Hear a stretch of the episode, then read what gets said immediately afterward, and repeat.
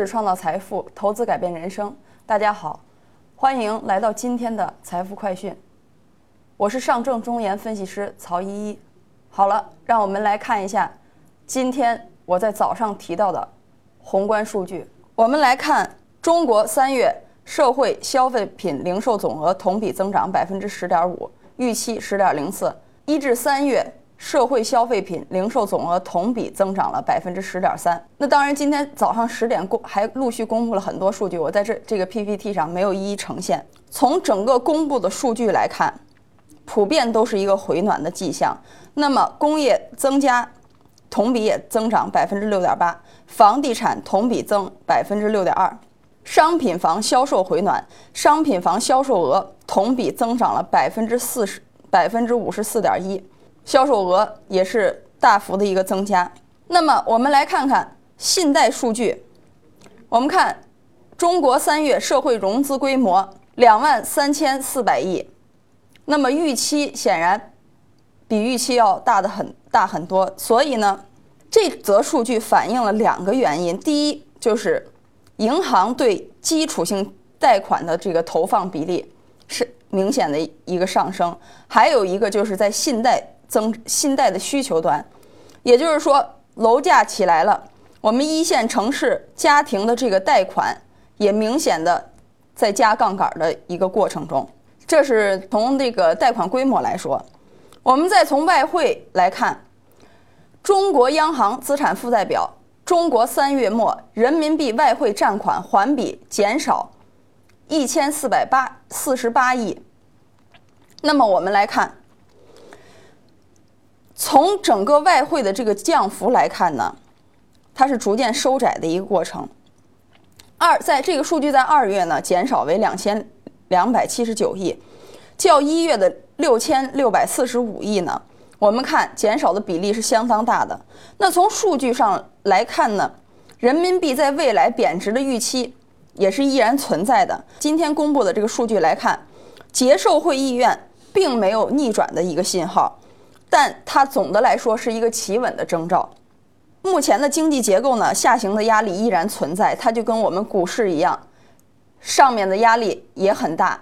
所以总的来说呢，就是我之前说过的，经济在平稳区间内运行。从目前的整个形势来看呢，人民币在过去的一段时间里，它是一个跟随美元被动升值的过程。那么也就前两天公布的进出口数据来看呢。采购经理人指数回升至五十点一，那也为两年以来的最高。我们大家都应该可以看到大宗商品的一个企稳。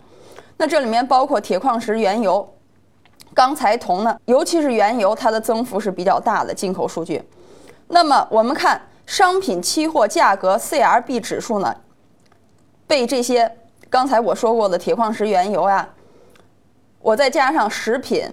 金属和工业原料，它有被这些的权重也是有所带动的。美元的这个加息，它是一个反反复复的，但是目前呢，它是一个只是一个频率，就是说它加息的频率可能会慢下来，但是它加息的这个方向，目前来说看不到有一点实质性的变化，所以未来人民币贬值它还是有一个过程的。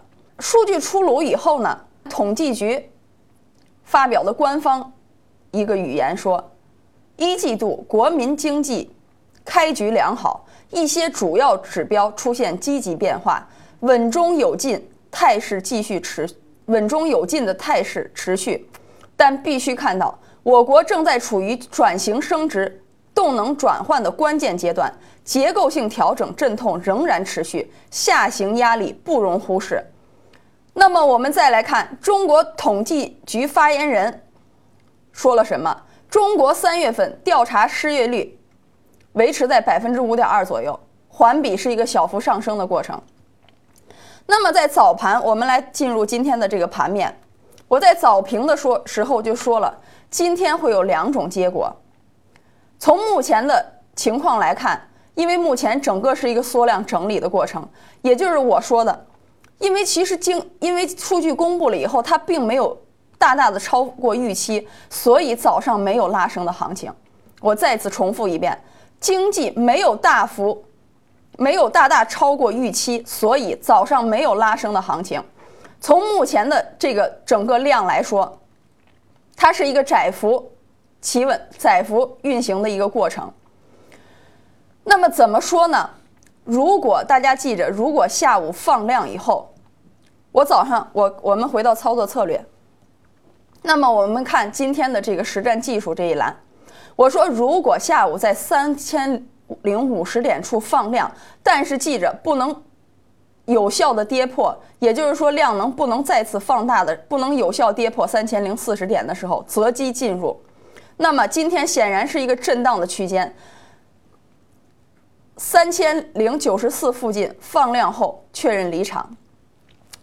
这是因为现在从现在的这个角度来看，它是一个萎缩这个整理的过程。那么那保守的人呢？我们来看，其实。在我预测的这个三千零五十，这个它还有一段很大的下降空间。那么保守的投资者呢，我我建议今天在盘中不要进行操作了。如果尾盘，听好了，这是重要的一点。如果尾盘没有明显跌破，没有明显收出阴线，那么我们可以择机在两点半以后进场，因为我们博一个它星期一早上的高开。因为经济没有像大家预期的那么好，但是我们看到经济就是像我之前说的，它是平稳运行的。但是总的来说，它是稳步回升的。所以今天的行情是股指交割日。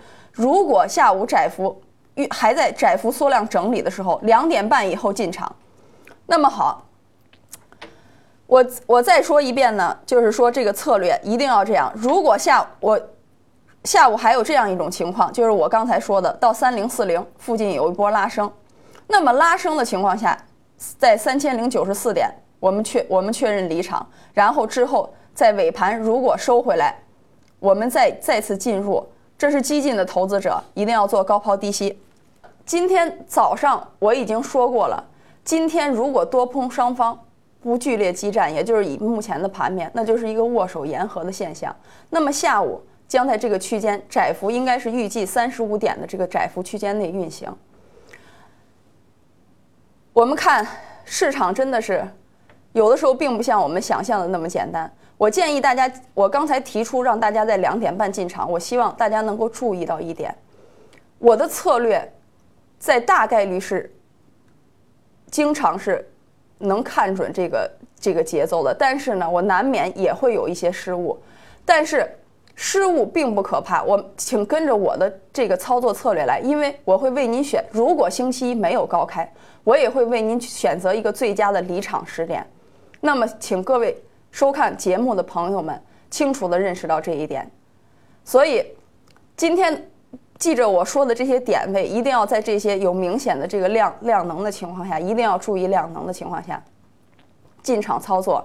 那么，如果星期一，我现在目前来看，如果缩量整理，星期一是一个跳空高开，有一个跳空高开的过程。那么没有，我再重复一遍，我一定会为您选择一个最佳的离场时机。好了，市场风云变幻，机会稍纵即逝。预知更多的操作策略，请致电我屏幕上方的电话：零幺零五八三零九幺八幺零幺零五八三零九幺八幺。谢谢观看。证券之星，让投资更简单。